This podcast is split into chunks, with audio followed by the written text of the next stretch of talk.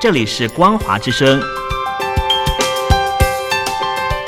听众朋友，从现在开始，请您一起来关心最近发生的新闻事件。欢迎收听《光华随身听》。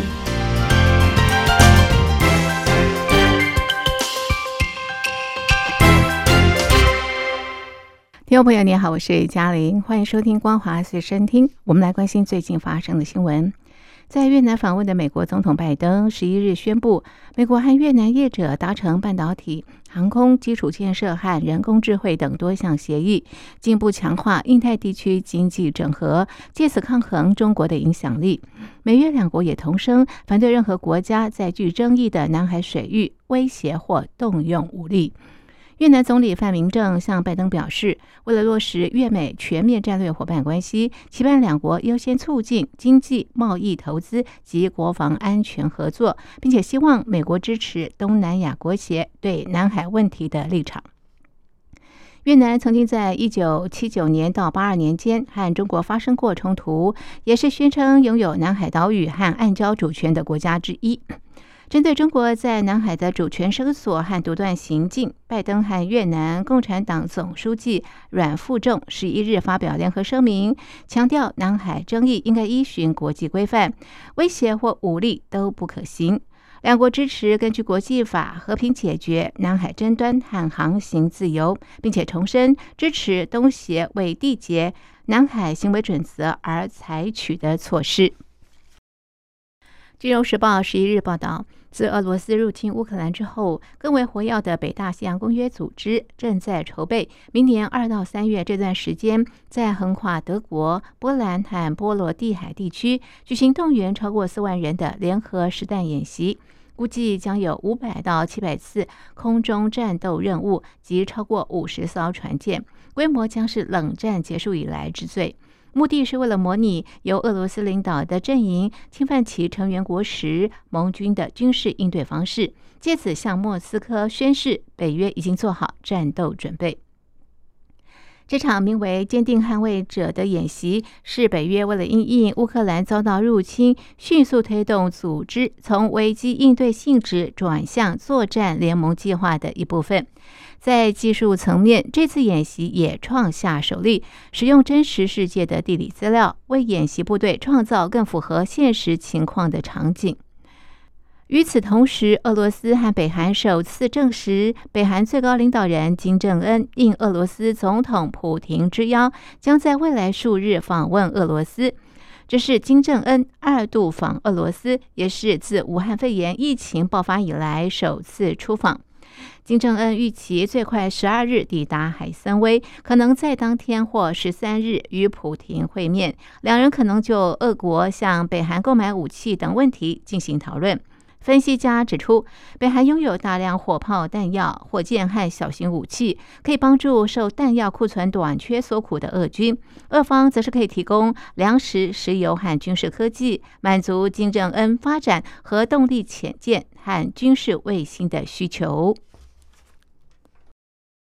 针对美中竞争和台海紧张等国际议题，台湾在十一日举办二零二三地缘政治高峰论坛，邀请多位知名学者发表演说。美国国防部前助理部长、发明“软实力”一词的哈佛大学杰出服务教授奈伊断言：虽然中国实力不断增强，但不太可能取代美国在全球的主导地位。关键在于邻国领土问题、对外能源依赖和劳动力减少等因素。他也认为，不同于冷战，美中之间更像是第一次世界大战前欧洲强权间紧张关系。哈佛大学讲座教授米德也透过视讯说，他认同奈伊观点，也就是不应该将中国与冷战时期的苏联进行类比。中国确实野心勃勃，但其多年以来在取得一定控制力和影响力上仍然受到阻挠。他认为，中国寻求综合国力增强，然而台湾和边界问题是他最大的挑战。芝加哥大学名誉教授利普森则点出，在美国约有三分之二的人对中国抱持负面观感，同时也有同样比例的人对台湾有好感。台湾目前的处境相当有利。债台高筑的中国地方政府财政吃紧，南京市、天津市、山东省、广西省等地的公务员，继去年被降薪之后又被拖薪，吉林省连退休金也停发，甚至传出直辖市天津向寺院借钱，许多省市的公车司机也遭到欠薪，扬言要罢工。近日，中国网络流传三十多人拉布条在桂林市广播电视局门口请愿讨薪的影片，声称已经有半年没有领到薪资。但是，桂林网信办七日透过桂林广播电台微信公众号发出声明辟谣，却未解释请愿者是谁，也没有提到广电系统的财务状况。《华尔街日报》报道。面对中国多年来最严峻的经济低迷，焦虑的中国官员不断召开紧急会议，寻求对策。不过，尽管经济学家呼吁尽快推出强而有力的刺激措施，但是中国政府似乎不为所动。推究原因在于，越来越独揽经济决策权的中国国家主席习近平对总结的意识形态偏好，对相关刺激措施没兴趣。报道指出，集权的习近平正拖慢中国对经济低迷的回应。他近期公开的谈话显示，尽管形势日益严峻，但他几乎没有表现出对前景的忧虑，而且似乎没有兴趣支持更多的刺激措施。经济学家指出，虽然目前中国政府推出的一系列措施可能有所帮助，但是流于零碎，达不到充分稳定经济所需的程度。如果没有习近平更明确提振成长的授权，地方政府担心他们会因为政策错误而被就责，许多官员因此坐视不管，进一步延迟对经济衰退的应对。